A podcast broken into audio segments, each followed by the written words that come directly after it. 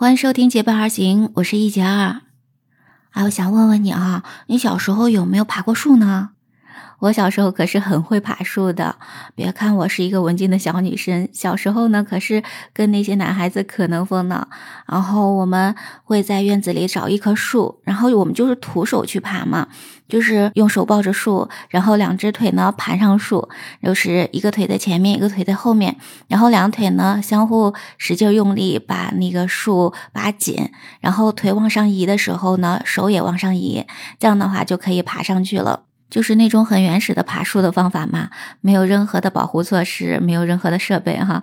但是那个时候呢，觉得特别好玩儿。不知道你有没有用过这种最原始的方法爬过树哈？那为什么要说到爬树这个事情呢？因为今天看到了一个新闻，说杭州的一所小学在上体育课的时候，让孩子们去来学爬树。那么体育课上大家都上树了哈。那这个的话，在现在的小学中真的是非常少见了。在体育课上呢，通常呢都是嗯跑跑步呀，去嗯做做其他的这些运动啊。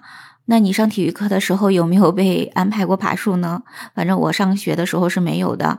那我刚才说到的爬树的情况，只是，呃，放学的时候和小伙伴们在呃院子里玩的时候，然后自己进行的哈。那么体育课上是没有进行过的。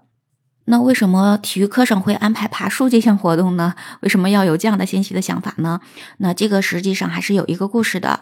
因为据说呢，在这个学校有一个刚毕业的学生，他当年在上学的时候，他最大的爱好呢就是爬树，学校里的各个树他都几乎爬过。校长听说了之后也没有批评他，只是叮嘱他要注意安全哈。然后呢，还说最了解我们校园的可能就是他了。那后来呢，这个校长呢就想到说，小孩子嘛都喜欢玩沙子、爬树之类的，所以应该尊重他们的天性。而且呢，爬树也是有很大的好处的。呃，比如说呢，对孩子们来说呢。会使他们的手脚更加的协调，而且呢，在爬树的时候也要学会动脑筋嘛，因为你得思考说下一步的时候把脚落在哪个地方哈，然后呢，通过哪一个线路才能让嗯自己爬树更加顺畅，不会让自己受伤等等这些情况。所以呢，爬树不仅是可以锻炼体力，而且呢还能锻炼脑子。所以呢，校长就说：“哎，那么我们应该在体育课上开设这个爬树的活动，让孩子们去锻炼锻炼。呃，所以呢，这个体育课上就有了爬树这个活动了。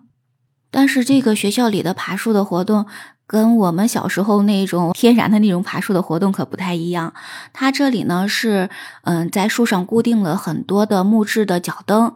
上课的时候，老师会指导孩子们做好各种的安全措施，穿好护具，戴好头盔，然后还要检查一下绳子是不是系紧了。确认之后呢，才让孩子们，嗯，往树上去爬。那这里的都是大樟树嘛？那这些大樟树呢，是在暑假里对他们进行一些改造的。这些设备都是从厦门大学采购的。那厦门大学呢，也是有这种攀树的活动的。那这些木质的脚蹬呢，也是找专业的人士来安装的。那这样子的话，就不会伤害到树了。它是利用拉力固定在树干上的这个一整圈上的，从下往上，每层大概是间隔五十厘米左右。那当孩子们爬到最高处的时候，就没有脚蹬了。这个时候呢，就需要孩子们自己动脑筋，再想办法往上面爬一段。最高的地方距离地面大概有五米左右。所以呢，也有网友评论说：“那这好像不像是爬树呀，感觉更像是攀岩了。”所以也有人说：“那这就是依靠大树的一个攀岩活动啊！”哈，那不管是说爬树还是攀岩，对孩子们来讲呢，都是很好的锻炼了。而且呢，不仅是锻炼了体力和脑力，还有一个其他的效果，就是什么呢？就是孩子们写作文起来更有感受了。我们说呢，写作文的素材都是来自于生活嘛。那么孩子们有了爬树的这个体验之后，他们写作文写的就更生动了。比如说呢，就有一位学生在爬树的过程中呢，有一段心理描写就很有趣。他说：“当我们带上防护设备的时候，才知道迎接我们的是爬树。”我们当时全都发出了惊讶的啊的声音，然后呢，在结尾他说：“爬树真是既惊险又刺激啊！”